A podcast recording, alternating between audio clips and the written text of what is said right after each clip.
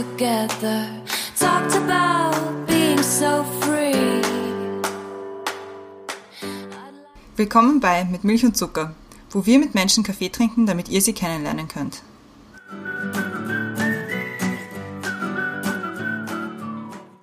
Willkommen zurück bei Mit Milch und Zucker. Neue Woche, neue Folge. Wir haben auch diese Woche eine spannende Gästin für euch vorbereitet. Werden wir jetzt ganz schnell schon auf Englisch switchen, weil unsere Gästin ist zu uns geschalten aus England. So I'll just explain that you're from England and we're talking to you today. Your name is Victoria. Hi, nice to meet Hi. you. Nice to I meet you think we too. know each other for quite a while. Yeah. Yeah, we we met a few years ago um, at a summer school in in Austria, in in, in the mountains though. Yeah, it was beautiful there. So shortly to to get an introduction of who you are, or is that your name is Victoria and you're currently the head of England in for Friends of the Earth, which is also in Germany. You're also well, the the whole group is also active in Germany, and uh, we are going to talk about that for quite a bit, I think. But the rest of what we are going to talk about, Brenda will explain now. Hi, Christiane. Hi, Victoria. It's really nice to talk to you again. It's been too long.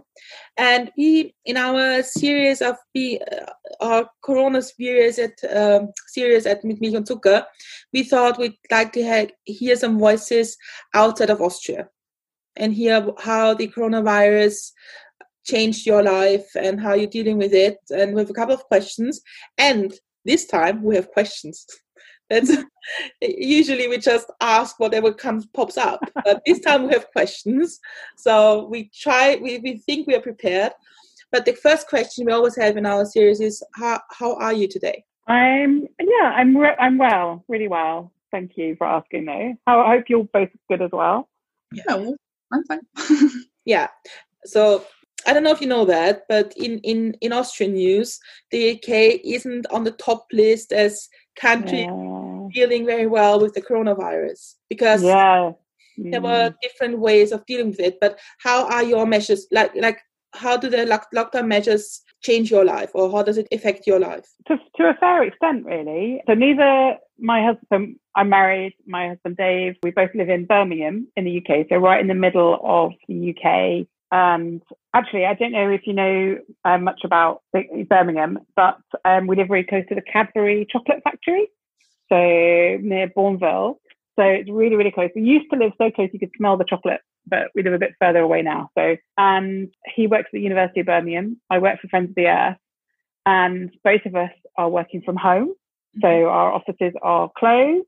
His university campus is completely closed. Mhm. They, there are a few students living in accommodation who aren't able to go home, either they're international students and things. They're completely empty. They're doing some, I think they've got some labs open, doing research work and things, and some that just couldn't close. Um, my work, all our offices are closed down and have been for longer than the lockdown. Yeah, we closed about two weeks. Chief executives, we've got two, a job share. They decided to close down our offices about two weeks before the official government lockdown. Our lives have changed quite a lot in terms of day to day. Don't obviously. We've had less restrictions here in the UK than they have in, in France and in Italy and Spain Mhm. because we can go out for a walk or exercise, like a bike ride. They say for about an hour a day, but there are no limits. They're trying to give some guidance on how far you should travel, but you shouldn't travel to walk or you shouldn't, you know, take the car to walk somewhere. But, but, you know, I think in some countries they have to have, like in France, they have to have a certificate to show or Yeah. something on their phone. And we don't have anything like that okay and we can go shopping, but they say try and limit it and to only once a day or less. So we're trying to really reduce that. So there's less freedom in those ways. Now, in terms of my day to day work, it's quite, I think it's quite funny. Where I do my work has changed, Mhm. but the type of work I do probably hasn't changed so much because I manage quite a big team of people, about 12 people, but I never saw them day to day in an office anyway because they're based all around England. So kind of all my you know friends or or colleagues have had to get used to using Teams or Zoom. And to be honest, my team use those all the time anyway. so it's not quite, not that you knew Yeah, exactly. So everyone's going, oh, I'm getting an eye strain or I'm this. And I'm thinking, God, I was doing this before. And um, I suppose that's quite interesting. I, I had um, one of the things I did really early on in um, in lockdown when a lot of people I knew were having to get used to communicating with their colleagues online or having online meetings.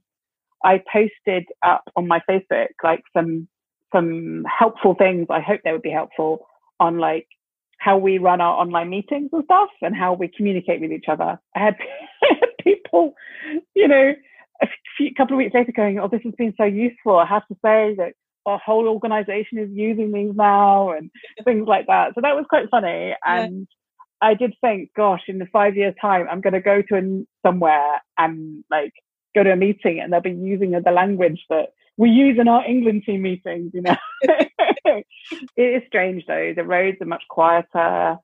You know, people are not, you know, we, we don't see each other. We're having socializing on Zoom, things like that. Yeah, it's all quite different. Is there any view on, on, on when the lockdown measures will be lifted or partly lifted?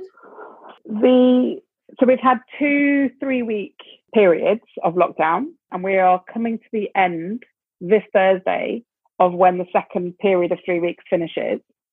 Now, this weekend, we have got a, a bank holiday week weekend. Mm-hmm. Normally, it would have been yesterday, but because of the day, because of the end of World War II, they originally last year decided that our bank holiday or from work would be on Friday to commemorate. Mm-hmm.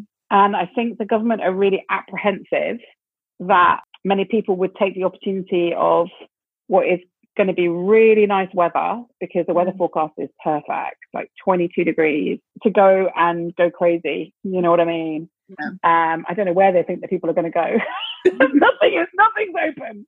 But I go into the countryside and things like that. But that's where it's been really tricky at the beginning. And so they're not announcing anything till Sunday. They say on Sunday they're going to make the announcement of how of what's going to go on with lockdown.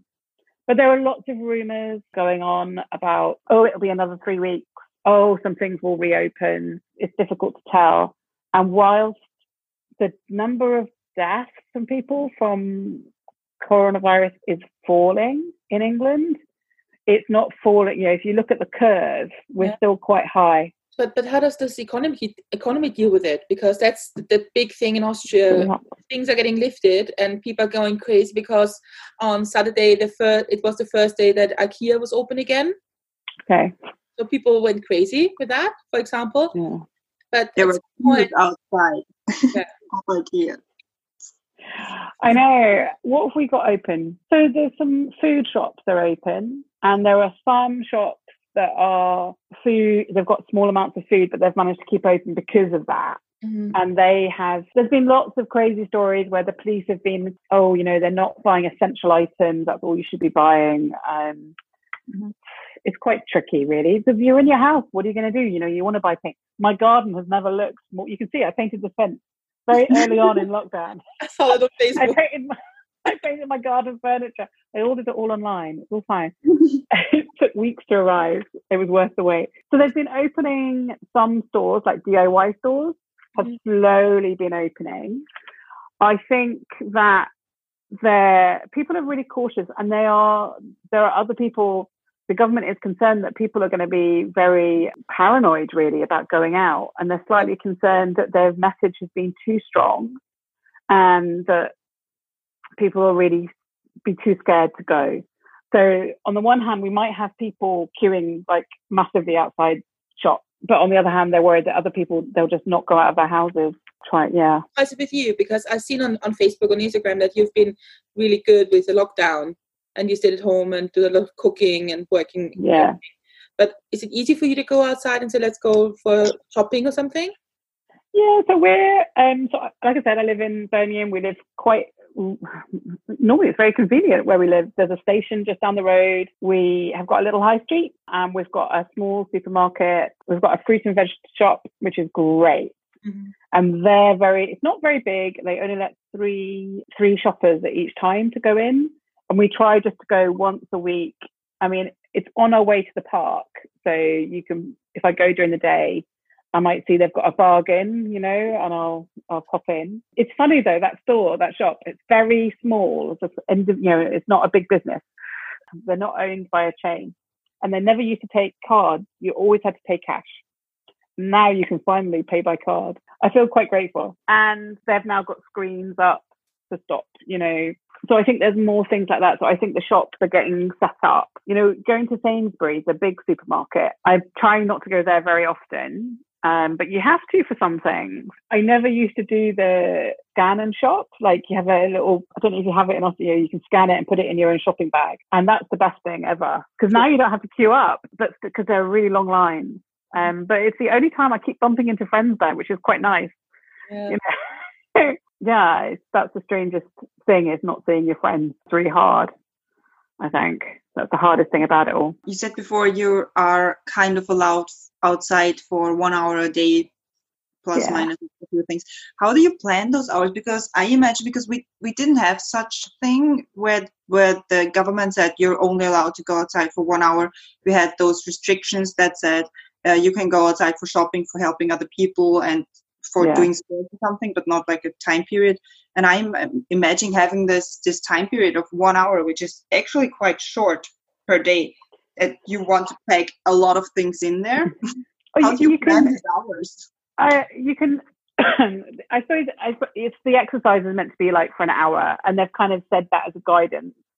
I know there are people who've been going out for longer, and I went for a cycle ride, a long cycle ride, not this weekend, but last weekend, with my husband, and we were out for like more than an hour, definitely. So they're trying to give a bit of guidance, I think, because people had a lot of questions.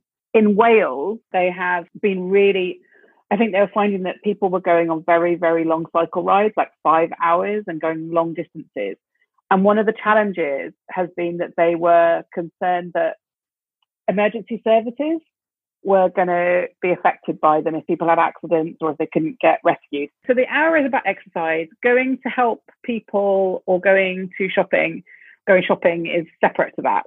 So you don't have to keep everything within an hour. They just try to give guidance because I think people wanted all this information. And there have been stories about the police, some police forces going over the top Mhm. with their reaction to people, you know, and that's been tricky. But do you know, one of the really nice side bonuses from this all has been that I, we've discovered places to go and explore in really close to our house Mhm. That we never knew were there before, like a whole nature reserve, some really nice places. So that's been that has been a real bonus. On the other hand, I've not been able to travel to lots of places that I was meant to be going to. And you were traveling quite a lot before. yeah, I used to travel. I used to travel even more for work, but in this time, we should have gone to Iceland on holiday at Easter. We were. I was meant to be going to Aberdeen to see my oldest friend and her daughter for a long weekend. There were other things. And it, another strange thing, my family all live abroad. My close family all live abroad. My mum and my sister both live in New Zealand, and my brother and his family live in California in the US. So we are also used to communicating online already. Mhm. So I know for many other people, their families are much closer and they're used to seeing them more often. But for me and my family, that's not been quite so much of a challenge, although we're all, all in lockdown, funnily enough. My husband's family don't live in Birmingham. They live about an hour and a half away.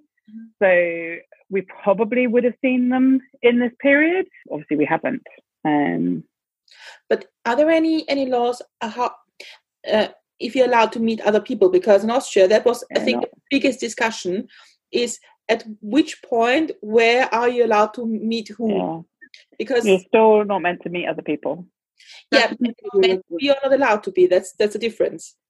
Yeah. Sorry? Not meant to be or not allowed to be because that's the difference. They're, I'm pretty sure we're not allowed to. I and you're still meant to keep this two meters exclusion. So in some places, so like I remember the other evening we were in the park and you could see some people standing outside, you know, back from the window of people talking through the window at them. And sometimes you see people with their front door open and they've got like I mean, a friend of ours is bringing has brought us round some rhubarb. He's growing it on his allotment, and he brought round a bundle. I gave I make jam and marmalade, so he took some marmalade, you know, and, and you kind of put it down on the ground and all this kind of stuff. So things like that. But yeah, we're not meant to. You're not. You shouldn't be going to people's houses. You shouldn't be meeting up. You shouldn't basically be seeing people who you don't live with. Yeah, that was the same story here.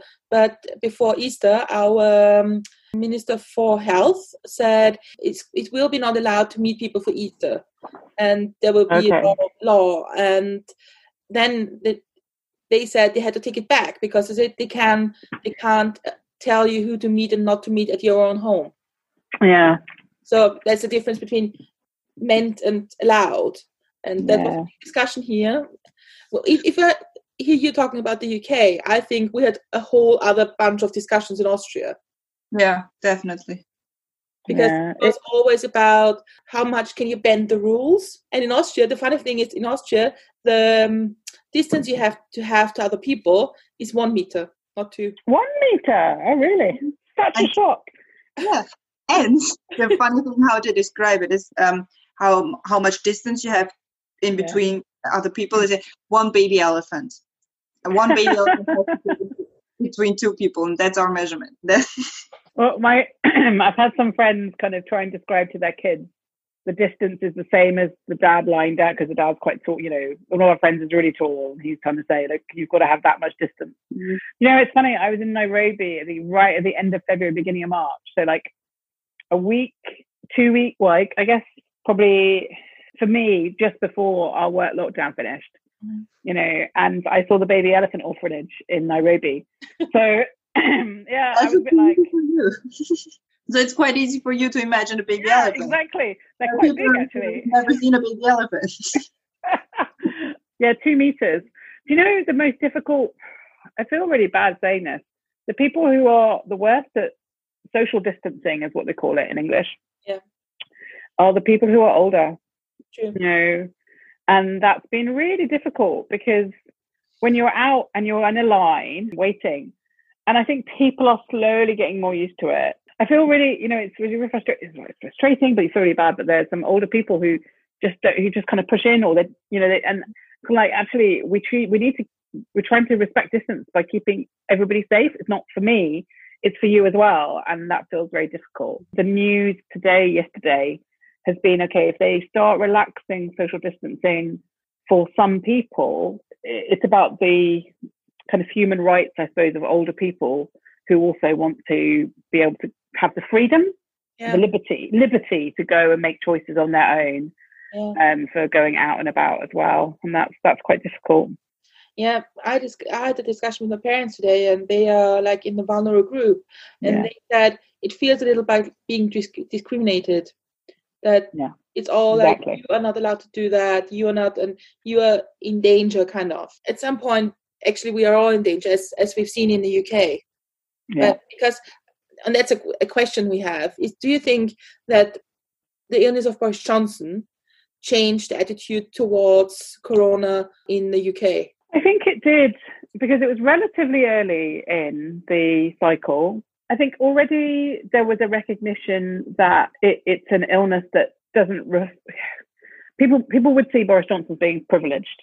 Mhm. You know, he's prime minister. He's come from a very privileged background, um, but clearly this is an illness that can and does affect everybody. So people did start taking it very seriously. The impact in the media of him going into hospital was quite deep, and I think it had impact on how organisations reacted to it as well. It's funny. Clearly, they understood that his having to go into hospital would also have an impact because they delayed him going in by several days, apparently. And probably it would have been better for his health to go in earlier. Mhm. That's for sure. And obviously, he's become a father again since he's come out of hospital in, in the last week. You know, the other thing, though, that's really affecting people is the number of doctors and nurses, care workers Mhm. who have not not just become ill, but who've died from coronavirus. And And a- that has really, yeah, quite a number of doctors, nurses have have passed away. And there's a lot of questions being asked by, you know, scrutiny of, um, pro- um, we call it PPE, protective equipment and clothing, masks, screens, gowns, and the suggestion that that the NH we weren't prepared for it. I find it quite difficult to be, understand how they weren't prepared for such a thing, where it was quite clear early in the year what was happening in China and in hmm. other countries. And we knew from other countries that what things are important right at the beginning. But that's that's a thing that in Austria you you don't hear about nurses or care person dying. Not Really? Nothing. Really? Nothing. Oh no, we're having a lot of coverage of it, and actually, what the media are doing little obituaries hmm. about, you know, the coverage of them. But there also is a number. There are lots of concerns as well, as well about the number of members of diverse communities, BAME diverse communities. Mhm. Is it more? Are They're more affected by it than white British, and it, you know, it's very, very. There's some very challenging conversations taking place about is there a greater impact on health why you know or, or why why basically is it overrepresented it's very difficult you know we, we've got to be considering these in these things but um but the basic challenge has been that early on PP, this protective equipment wasn't available for people to wear to protect themselves and their families in Austria, the government at the, the beginning, our chancellor said that if we don't have the social distance, distancing and the lockdown now, we all will know somebody who died. That was his message, which was kind of hard because we weren't that bad off. Like it Yeah. didn't hit us that bad. Do you think that this kind of language would have changed the behavior in the UK from the beginning? I think they did really take the message hard. I think the challenge was the government didn't make the decision about lockdown early enough, really. I have had members, of, yeah, I know people who have had the illness. My uncle has it now. My uncle got it in hospital. He has a form of Parkinson's disease. He had a fall at home and he got taken into hospital about three weeks ago. And while he was in hospital, he, he contracted it. He's doing okay. I was just talking to him just before I joined this call with you um, we're just having a chat with him. He's he's very lucky. It's not gone to his lungs. It's got a high temperature that they can't get down. I've had colleagues who've had it, and I also have friends whose parents have died from coronavirus. So yeah, uh, I would say people are affected by it really very much. The language they've been using has been stay stay home, stay safe, and protect the NHS. That has been successful, but I think it was at what stage they started to use that language. I also think there were some organisations who were slow at responding and supporting their staff to work from home when they could have done earlier. And certainly at work, at my work, like I said earlier on, my we were we've been working from home for about two weeks longer than the lockdown. One of my colleagues thinks she got she hasn't been she was never tested. It was before the testing came in. We've been very slow on testing. She thinks she's had it and she thinks she got it the evening after they announced that our offices were closed. Mm-hmm. And if she had if they hadn't closed their office, she prob- she would have come into work. You know, I can see that it would have travelled very quickly in our shared office space where there's hot desking and things. But our, our work has been great. We made that early decision to lockdown. Our work gave us extra three day holiday so we could prepare because they could see that lockdown was coming. Um, we have a very few people who have are on furlough and it's only through choice. And that's if you've got a lot of dependency care and they were just you just couldn't manage. And with they're topping up to be full salary, even if the government's only topping going to 80%, we're topping up the rest.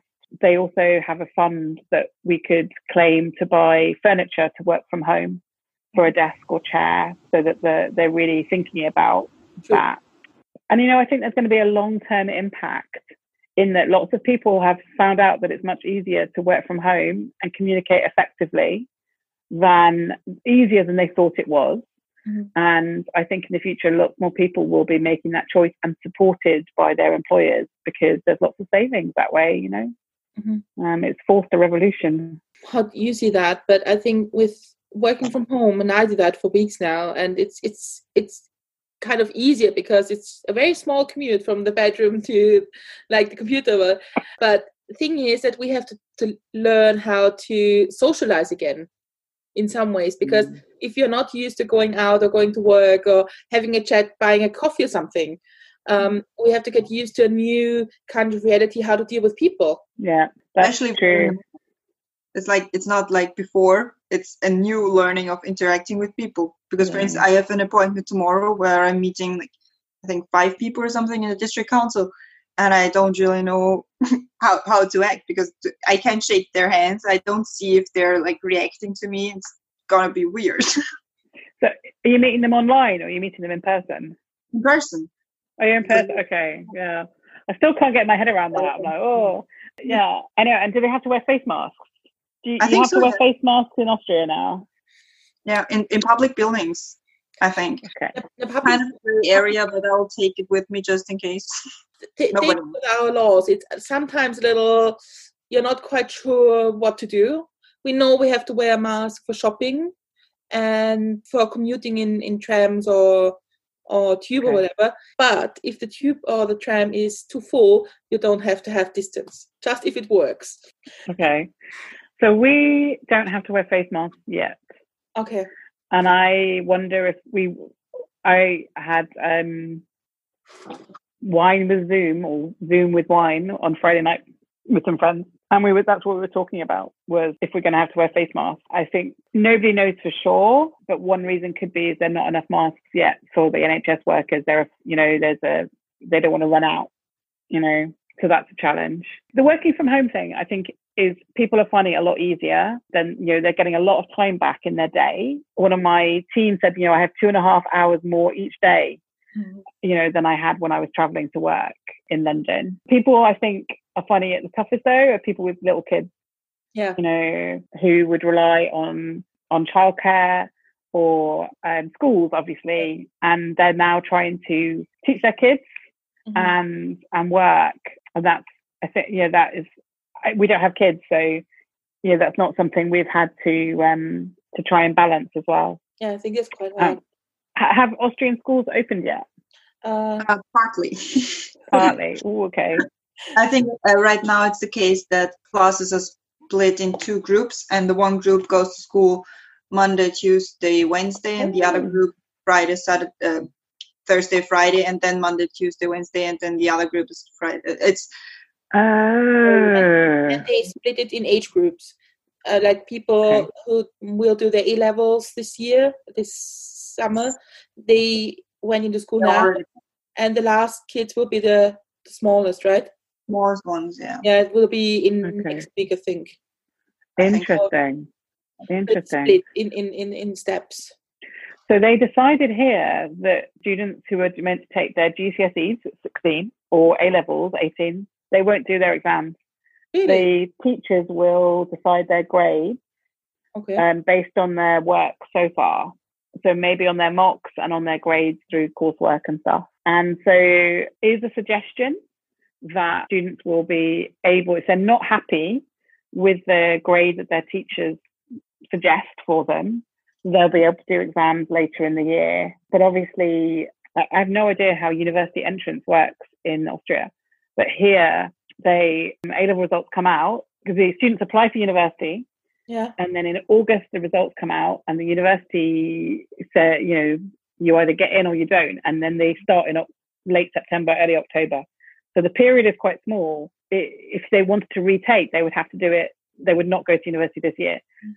Now, my husband works at the university here in near us in Birmingham, and he actually works in the administration. So he's looking at things like student numbers and the financial side of it all. Lots of questions going on about what university education will look like in the next academic year. yeah. It would be interesting everywhere, I think. I mean, we we work. My team works really closely at my work with our community campaigners groups, and we moved our campaigning online. So we've been giving, we've been really busy supporting them with lots of training and webinars, um, one-to-one support on the technical digital tools Yeah. to communicate um, with each other and outreach. We've had to cancel events that were due to take place this summer, like one day, we call it, yeah, like one day, I guess, campaign conference kind of event. We were, we're hoping they'll be able to take place later in the year, but obviously it's too early to know what's going to be allowed. At the moment, my biggest kind of thing personally, we've got tickets booked to go to New Zealand for Christmas to see my mother and my sister. We've got no idea if we're going to be able to go. We've not seen them since last Easter when my sister got married. Thank goodness it was last year, mm. not this year. Yeah. you know, because lot not just my family, but lots of friends went over as well for the wedding. It was really my sister married a farmer. They live on a farm. It was a really great wedding. would have just been terrible not to for it all to not have happened. Um, and if it had been this year, it would be right in the middle of it all. Very, very relieved. Yeah, but I think like in Austria, it starts to like traveling starts again slowly Mm, because with some countries in in the European Union you're allowed to travel to when you have a, an um, PCR test. Like you, there's a test that says you're not you don't have the coronavirus Yeah. now. So probably, and they opened one of the big stations of it, uh, it at the airport. oh, two hours so you can if you so it's quite expensive. It's 190 euros but yeah y- you can travel at least. It's a lot less than my ticket to New Zealand. yeah. So probably that's that's what's gonna get, might going to happen for us in the future. We know quite a bit about the uk and corona now. If you look in the future and you say in from your perspective in, in a year from now what do you think will have changed and what do you think what we will take from these lockdown social distancing slowing down what do you think will stick I think it I wouldn't surprise me if I was working a lot more from home. You know, wouldn't surprise me. I'm curious at how international travel will change, and I'm somebody who loves to travel. You know, I've made other lifestyle choices. You know what I mean? I would find it very difficult not to be able to travel personally. I also wonder about how things will be like in social. How will people have the confidence to go out and to socialize more. I mean, can you? I don't know. Have you been? Are restaurants open and cafes open in in Austria? Um, not right now. I think they're opening on the 15th, and then which is a week from now, I think. And they have all these weird restrictions that only four people can sit on one table. In between tables, there have has to be like a certain amount of meters, and the the waitresses have to wear like a, a mask. and gloves i think So it's not really your go-to restaurant datey kind of romantic experience. No. You know, it's funny because I was saying, you know, like a year ago, just over a year ago, we were at my sister's wedding in New Zealand, and that feels like a lifetime ago now. And a year's a year's time also feels like another lifetime away. Um, what it's going to be like, but I really hope that we're not that things have improved in terms of having the confidence to go out, and I really hope that we are able to to to take on more of a normal kind of social side of of life too. It's really funny. Yesterday, there was this thing that cheered me up most was the news that scientists have discovered a really big step in stopping malaria. Mhm. And I've done a lot of work working with campaigners, particularly women, in the last few years in Africa. Uh, So I've really seen, you know, and seen the impact of malaria on, particularly in sub-Saharan Africa. And it really gave me hope that in the midst of all the gloom about coronavirus, which is hard, it's really hard, that there are there are successes in other places, and it gave me optimism that we will find a way through this too. You know, um, so I really hope that's the case. I think if I hear talk, I think that we in Austria we are kind of in the whole lockdown thing. We are a step further, Well, and and we are discussing now when to expect the second wave. mm, That's our main discussion right now, and that's scaring. It is scary because we've been now through. The, we thought we've been through the worst, but thinking of going back to that all again isn't a very pleasant sight of life. But Yeah, because now you know exactly what's coming. Uh, You know exactly what you won't be able to do anymore. And if it's all of a sudden, then you just can't do it anymore. But just waiting for that to happen is just like torture. have they? So, do you think they would bring in more restrictions again? They would lift them and bring them back, lift Yeah. them and bring them back.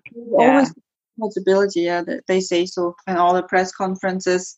They say it's not the end. We we're um like loosening the the, the restrictions, but just know we have like this emergency thing when just everything went back down again. I think it's just a, a case of like keeping the people a bit like restricted and so Mhm. nobody goes crazy. I know. Yeah. I, I think people are really aware of that here.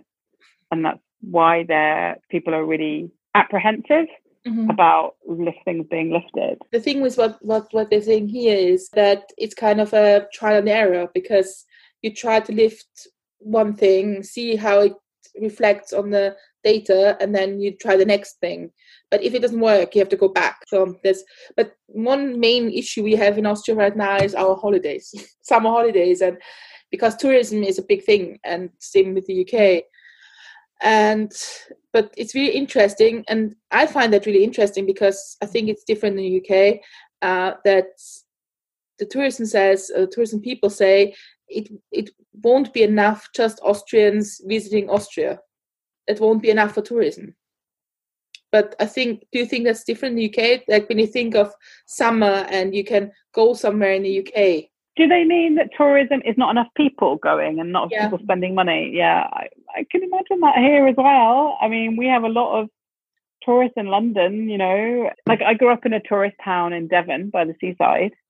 And yeah, most of the tourists that would come and visit would be British, Mhm. but not most of the tourists who go to London or Edinburgh or, you know, those kind of places. They're not all British, you know. I can see it would have it will have an impact. I couldn't tell you what percentage, you know, of of GDP it is, but I read that the New Zealand one is six percent of GDP is tourism. yeah And six percent of GDP for any country is a lot. yeah true, true. so um, yeah, I couldn't tell you the British one.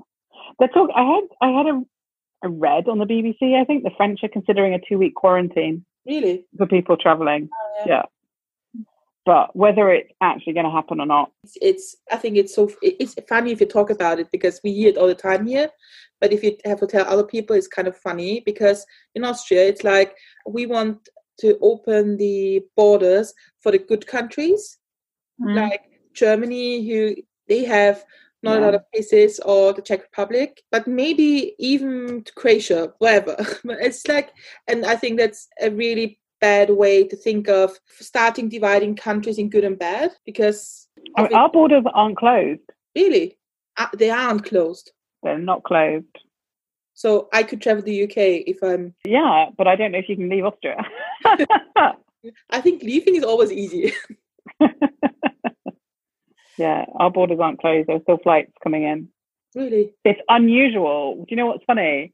Is I mean, I live in a city. You know, we used to. We've got an airport. It's very. It's a busy airport, not that far away. We often see flights, but at the moment you don't see flights, and the skies are really quiet. And so if you see a helicopter or there was a Chinook went over the other day. You know, with a, it was like, oh my goodness, you know, what's going on?